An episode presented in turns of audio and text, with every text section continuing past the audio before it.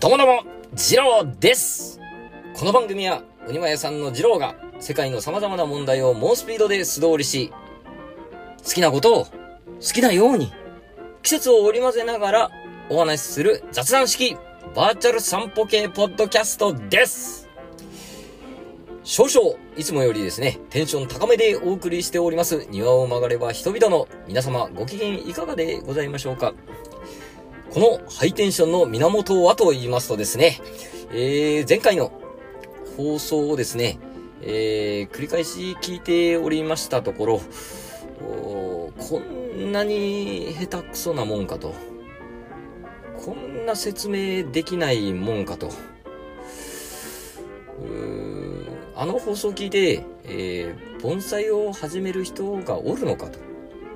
もうそもそも私にこう、盆栽の魅力をこう伝える気があったのかと、こう、絶望しきりでございまして、えー、えー、とはいえですね、こんなおっさんのしょぼくれたところなんかですね、もうそれこそ目も耳も当てられないわけでございまして、え、えー、から元気も、えー、元気のうちと、まあ、言うタイプではないのですけれども、うーん、まあ、40のおっさんがですね、えー、絶望を抱えながら元気でやっとるよと、涙を隠しながら、えー、前に進もうとしておるよと、こういうことですね、えー、精進してまいりますので、えー、皆様、え生温かい耳で、え聞いていただければ、え幸いですと、そういうふうにこう思っておるわけでございます。え少々、自虐が過ぎましたけれども、え以上を申しまして、冒頭のご挨拶と変えさせていただきます。え続きましてですね、流れるように暦の方に参りたいと思います。今自分の季節はですね、えー、諸々は真っ向となります。国物、すなわち実る、です。なんとも可愛らしい表現ではありませんか。この国物はですね、え、稲とか、乃木とも読みます。え、稲、麦、冷え、泡などの穀物を総称した言葉でございます。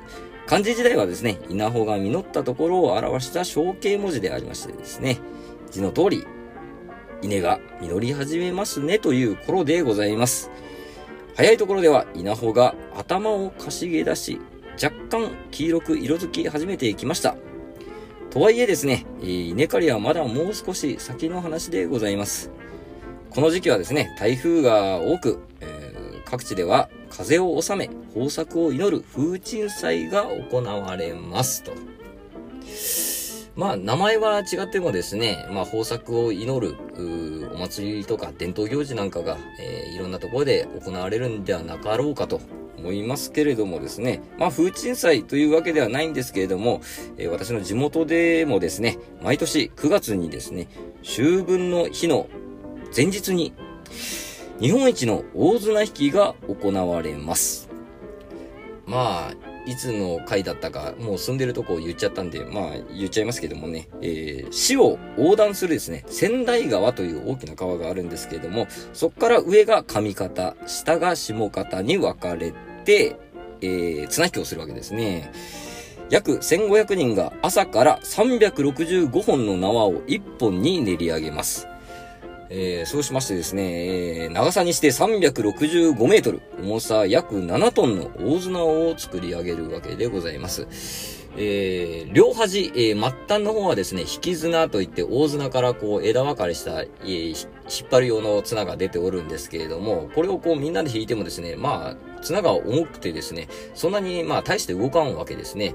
まあどうやって綱引きするかというとですね、中央が、えー、押し合うわけですね。押したいと呼ばれる部隊がおります。この部隊がですね、1番太鼓、2番太鼓、3番太鼓の合図で、まあ、押し合うわけですね。まあ、つまり、えー、殴り合うわけですね。えー、まあ、殴ったり、押したり、蹴ったり、まあ、その辺は自由でございます。えー、最近でこそですね、まあ、なんつうんですかね、コンプライアンスと、んまでは言わないですけど、まあ、最近はこう、丸くなったって言われていますけれども、もうそれこそ昔、まあ、僕が若い時とかですね、まあ、喧嘩綱と言われたほどでございます。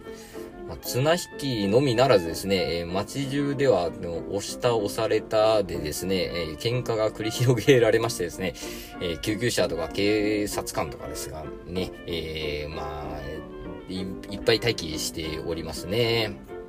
うん、まあ、非常に、えー、えー、なんていうんですかね、こう、あ、荒いと言いますか、えー、県内からですね、あとはもう県外からもこうバスで来たりしますね。えー、まあ、風鎮祭じゃないんですけれどもね、えー、9月になったら、あ作戦会議と称しまして、こう、街中がこうギラつき出しますね。えー、居酒屋とか行っても、あいつ下方じゃねえか、あいつ上方じゃねえか、みたいな感じでこう、なんかこう、ピリピリしだしたりしますね。えー、このぐらいになると、ああ、秋が来たなと 思います。ちなみに私は、えー、鹿児島に帰ってきてからもう7年ぐらいですかね、えー、一度も参加しておりません。と言いますのもですね、えー、お前、あっちで出たのなんでだとか、下方で出てたのなんでだとか、お前、あの、上方で出るはずだっただろうとか、えー、下方で出るはずだっただろうとか、いろいろこう、派閥がこう、めんどくさいわけでございますね。一回出ちゃうと。うん、なので、まあ、私は出ないように、もう俺は絶対出らんと。うん。いうふうな、姿勢を貫いております。まあ、これも、まあ、お祭りとかですね、伝統行事も季節を感じられる、こう、行事なのではないかと思いますので、えー、皆様の周りの季節も探してみてください。えー、今日はですね、えー、証拠にもなくですね、ドライガーデンのすすめ。これをやっていきたいと思います。少々長くなりました。庭を曲がれば人々の始まり始まり。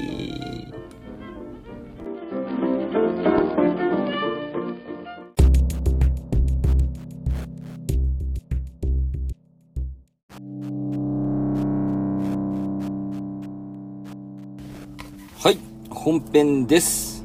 本日はドライガーデンのすすめということでですね、最近多くなってきましたね。えー、ちょっと前まではですね、こう、葉っぱの細かいというか、葉っぱの小さいですね、例えば、まあ、ソヨゴとか、トネリコとか、青ダモとか、あとは、ブルーベリーなんかも使いますね。風が吹けばそよぐような、こう、爽やかな、こう、庭が多かったんですけれども、最近このドライガーデン増えてまいりました。乾燥を好む植物で統一して植栽されたガーデニング様式でございます。アリゾナガーデンとも呼んだりしますね。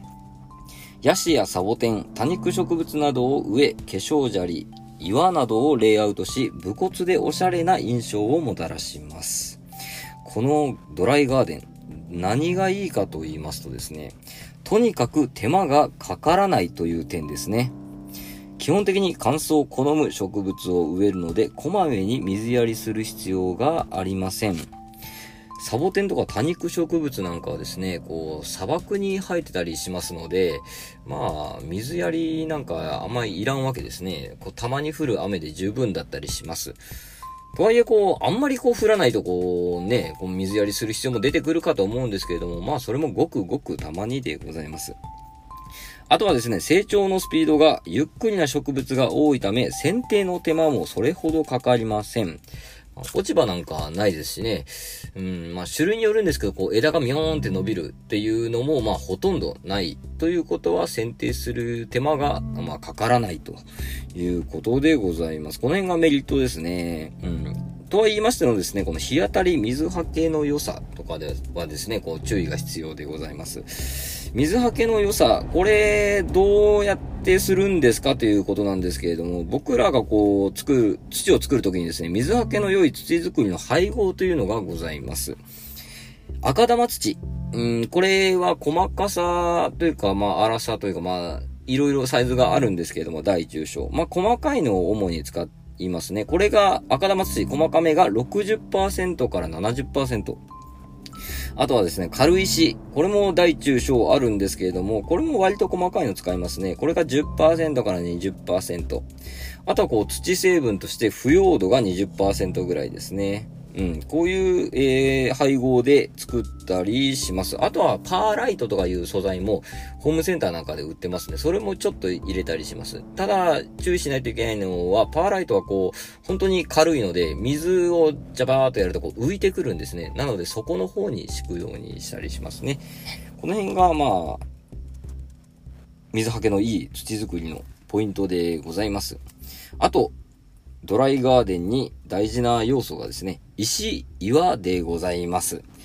ホームセンターなんかでですね、色付きの化粧砂利っていうのが売ってますね。赤色とか白色とか、まあこういうのを使ったりします。あとはネットでですね、グラウンドロックと調べていただくと、こうゴロゴロしたかっこいい石が出てきますんで、まあこういうのでも、まあまあ通販でも買えたりしますね。この石、岩の使い方なんですけれども、形がこんもりしている植物の足元には小さめの砂利などをこう置いてあげてください。逆にこうスラッとしている植物の下にはゴロゴロした大きめの岩などを置くとまとまった感じが出ます。まあ、こうやってこう、石をこう効果的に使うわけですね。うん。で、植物のレイアウトのコツなんですけれども、少し崩した三角形をイメージしてください。なんかこう、植物をこう置いてみて、なんかこう、すっきりしねえなっていう時はですね、こう植物をこう点で結んだ時に、だいたい四角形になってることが多いですね。そうなると、こう、なんかこう、ぼちゃっとした、こう、イメージになりますので、まあ、崩した三角形。これ正三角形に置いちゃうと、またこれ変な形、変な感じがするんですよ。なので、あくまでこう、崩した三角形をイメージしてください。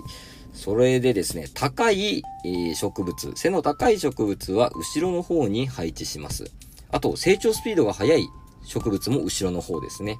で逆にその背の低い植物は前の方に、えー、レイアウトしますと、こう奥行きが出てですね、遠近感と言いますか、まあ、かっこいいレイアウトになるので、やってみてください。そうですね。まあ、ポイントとしてはこの辺なんですけれども、本当にこう、ちょっとした空間、まあ、玄関前のちょろっとしたあ空間ですとか、うんまあ、そういうのでも、こう、全然かっこよくなりますので、ぜひ、やってみてもいいかと思います。まあ、相談なんかはいつでも乗りますので、えー、DM いただければ、こんなのしてみたいんだけど、とかですね、えー、ぜひぜひご相談いただければと思います。画像検索でドライガーデンとしていただくといろんなの出てくるので面白いかもしれません。ぜひ、あの、やってみていただきたいですね。うん。ドライガーデンのすすめでした。ありがとうございました。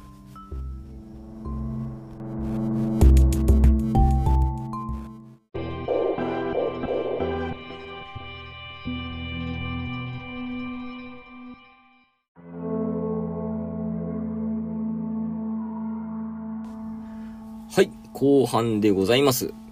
先ほどドライガーデンのお話をした流れと言いますか、でですね、サボテンのお話をしたいと思います。とはいえですね、この庭なんか作れんという方のためにですね、今回は、えー、鉢植えのサボテンをイメージしていただければと思います。このサボテン、南北アメリカ大陸原産の多肉植物の一つでございます。過酷な環境でも成長できるのは茎に水分や栄養を貯めているからであります。サボテンといえばトゲをイメージすると思いますけれども、実はあのトゲは葉っぱが変化したものでございます。かわいいですね。えー、生育期と休眠期に分かれましてですね、生育期は春と秋でございます。土が乾いたら、えー、たっぷり水を与え、日当たりの良い場所に置きましょう。夏はですね、生育停滞期と申しまして、気温が高い時は水を吸わないんですね。水やりの頻度を下げましょう。直射日光は NG でございます。まあ、これちょっと後でお話ししますね。あと、冬。これは休眠期でございます。サボテン寝とるわけでございますね。水はほんとたまにです。いいです。えー、月1ぐらいでいいですね。うんうん。で、まあ、丈夫な植物なので、まあ、意外とこうね、皆さんこう100均とかでも売ってたりしますんでね、手に取ったこともあると思いますけれども、意外と枯らしちゃった、ダメにしちゃったっていう方いると思います。枯れる原因、これについてちょっとお話ししてみたいと思います。まずですね、葉焼け。これ先ほども申しました、えー、真夏の直射日光が原因であります。つってなるんですね。なんぼこう乾燥地帯とか暑いとこに生えてるといえどもですね、日本のちょっと直射日光ちょっと特殊でございまして、熱ってなるわけですね。外に真夏出しておいたらこう気づいたらこう茶色くなってたとかシワシワなっちゃってたっていうのが、えー、まあ、経験したことがある方もいるとは思います。これは直射日光が原因でございます。真夏は、えー、半日陰か室内風通しのいいところで保管でございます。あと、一番多いのがですね、根腐れでございます。根腐れにはですね、大きく、まあ考えられるその要因がですね、二つございましてですね、まあ一つは水のやりすぎです。基本的に鉢の土がしっかり乾いてから行ってください。30度を超える真夏、えー、または10度を下回る冬は控えましょうと。これが一番多いですね。この水の上げすぎで根腐れ。あと、考えられるのがですね、これ意外と見落としがちなんですけども、鉢が大きすぎるため根腐れを起こす場合ですね。鉢が大きいってことは土の量が多いってことなんで、えー、土がなかなか乾かないんですね。目安としてサボテンの株の直径の一回り大きいぐらいがちょうどいいです。あとですね、こうプラスチックとか陶器の鉢はあんまり良くないですね。水を通さないんでね。えー、できれば素焼きの鉢にしましょう。この辺がこの根腐れのポイントでございます。えー、見分け方がありまして、たまにこう揺すってみるんですね。で、根腐れを起こしているサボテンはこうグラグラします。それまあ、たまにこう揺らしてみて、グラグラしてて、あ、ちょっと根っこダメージあんじゃねえのっていう風に感じてもらってもいいかと思います。その辺がポイントですね。あとはまあ単純に水切れですね。まあ、丈夫なもんで忘れちゃうんです、水やりを。逆に。うん。僕もこれで枯らしたことありますね。大丈夫だとほっときすぎちゃうと、あれしわしわじゃんみたいなことになっております。これはもう気をつけましょうとしか言いようがないですね。まあ、カレンダーとかで5のつく日に水あげようとか、そういう風な、この目安を作るといいかもしれませんね。で、先ほど申し上げた根腐れ、えー、を起こしますと、こう、下の方からこう、ブヨブヨになっていったりするんですけれども、復活できる場合があるんですよ。これはですね、腐った部分を切っちゃうんです。ブヨブヨしてるところを切って、こう、硬い、硬いっていうか、まあ、元気なところまでこう、切り戻すわけですね。そんで、思い切って、一週間、まあ、サボテンが大きい場合は、1ヶ月ぐらい乾燥させます。そしたら、こう、切った断面がですね、こう、かさぶたみたいにこう、カサカサにちゃんと、こう、乾いてくるんですね。それでも大丈夫です。あの、色がおかしくなってなければ、生きてますから。で、その乾燥した断面を今度は下にして、乾いた土に置いてあげてください。もしくは、うん、これやったことないんですけど、新聞紙でくるんでもいけるみたいです。切った断面を下にして、新聞紙にくるむか、もしくは乾いた水はけのいい土に、えー、刺すと。まあ、水はけがいいってことは通気がいいってことですからね。それに刺しておくと。で、水はまだあげないでくださいね。で、置いてしばらく我慢していれば、根っこが出るはずなんですよ。これで復活できます。僕、何回か復活させたことあるんですよ。まあ、その分、枯らしてるっていうことなんですけどね。うん。なので、まあ、こういうようなポイントを押さえておけば、サボテン愛せるんじゃないかと。で、最近は種類がですね、ものすごい種類がありまして、もうそれこそ数えきれんぐらいありますんでね。もう形とかもそれこそもう気に入ったやつでいいです。可愛いって思ったやつを買ってみるのもいいかもしれません。あとはですね、花を咲かせることも可能です。えー、大事に育ててあげると、花を、綺麗な花を咲かせてくれると思いますので、サボテン、ぜひ皆さん買ってみてください。それでは、サボテンやろうぜのコーナーでした。ありがとうございました。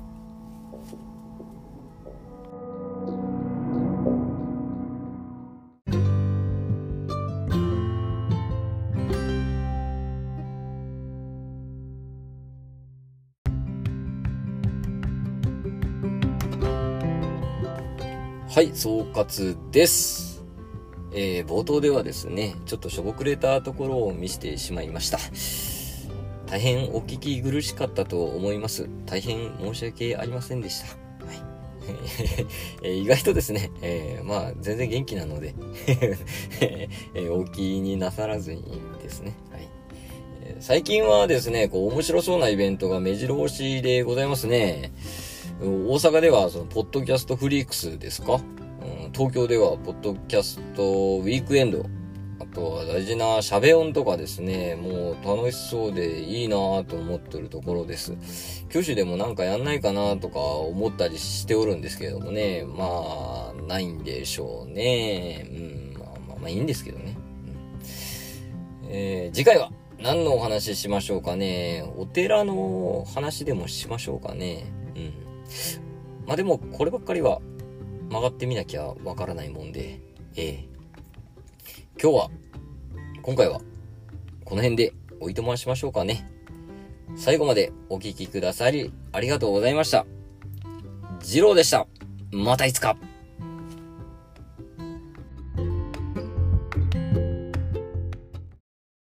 ジャックインレーベル音楽とポッドキャストの融合イベント「シャベオン」「エフェロンチーノウォーバードライ」「トゥトゥ」